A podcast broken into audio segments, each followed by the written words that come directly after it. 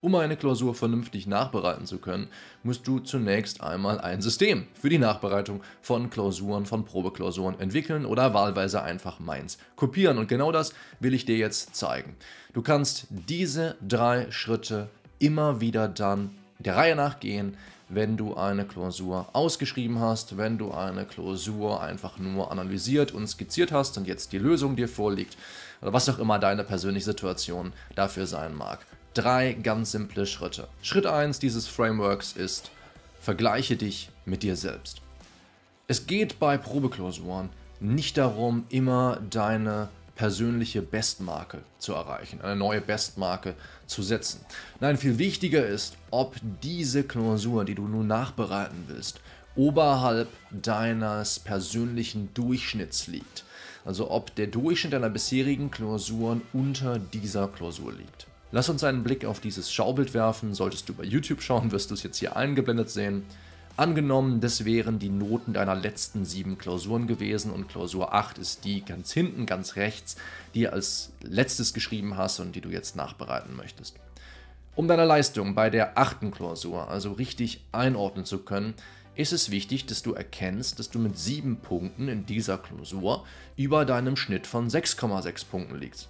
Das bedeutet, dass du Fortschritt machst und dir auf die Schulter klopfen darfst und der Vergleich mit dir selbst hier geglückt ist. Der zweite Schritt besteht nun darin, den Lösungsvorschlag auf Sachverhaltsangaben zu untersuchen, die du in der Klausur selbst nicht in der Lage warst, rechtlich zu deuten.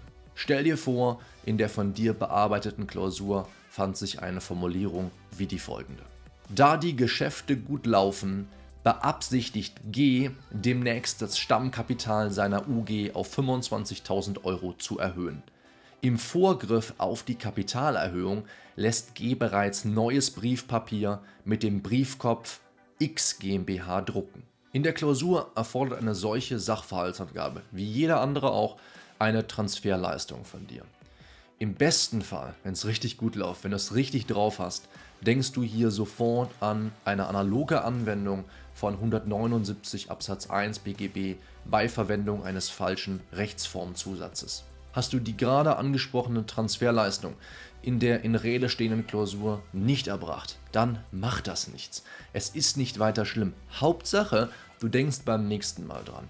Das wiederum setzt aber voraus, dass du für eine Sachverhaltsangabe wie diese hinreichend sensibilisiert bist. Das Gute an der Nachbereitung einer Klausur mit diesem Schritt 2 ist, dass du deine Lücken wirklich erkennst und deine Lücken wirklich offenbar machst. Und um sie dann zielgerichtet schließen zu können, gehst du jetzt her und machst dir entsprechende Notizen. Was kann das bedeuten? Du kannst zum Beispiel eine Karteikarte nehmen und dann gehst du her und schreibst dir auf die Vorderseite die Sachverhaltsangabe, die du nicht in der Lage warst, rechtlich zu deuten. Und auf der Rückseite hältst du dann fest, woran du hättest denken sollen, also das, was du aus dem Lösungsvorschlag entnehmen kannst.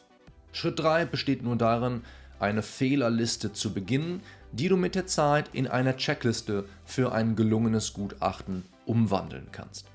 Filtere deine Fehler vor allem nach den folgenden beiden Kategorien. Lässt der Fehler, lassen die Fehler schließen auf eine geringe Methodenkompetenz. Hast du vielleicht den Sachverhalt nur unzureichend erfasst, bist gar laienhaft mit unbekannten Normen umgegangen oder hast oberflächlich argumentiert. Das alles lässt schließen auf eine noch zu geringe Methodenkompetenz. Oder hast du Dinge einfach nicht richtig verstanden? Liegt also deinem Fehler ein grobes Unverständnis eines Systems, einer Norm oder einem Batzen von Rechtsnormen zugrunde?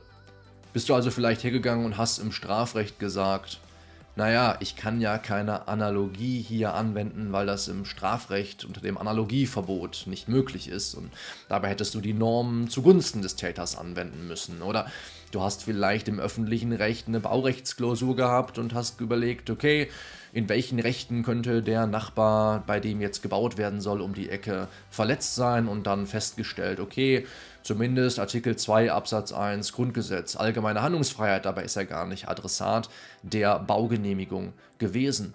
Womöglich kennst du dich auch im Gesellschaftsrecht noch nicht ganz so gut aus und dir ist der Fehler unterlaufen, 128 Satz 1 HGB zur eigenen Anspruchsgrundlage zu erklären, obwohl die Anspruchsgrundlage vielleicht 433.2 gewesen wäre aus dem BGB oder 280 Absatz 1 BGB. Das spielt weniger eine Rolle. Wichtig ist, dass man verstanden hat, dass man 128 Satz 1 HGB, wenn man gegen einen Gesellschafter persönlich vorgehen will, dann zur Anspruchsgrundlage nur hinzuzitiert, das aber selbst keine Anspruchsgrundlage ist.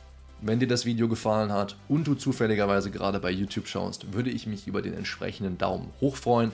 Das ist immer super für den Algorithmus, als meine Videos dann mehr Leuten ausgespielt werden. Wenn du dann noch hergehst und den Kanal abonnierst, hast du all meine Wünsche erfüllt. Ansonsten wünsche ich dir noch eine schöne Woche. Wir sprechen uns ganz bald hier auf dem Kanal wieder. Mach's gut. Bis dahin.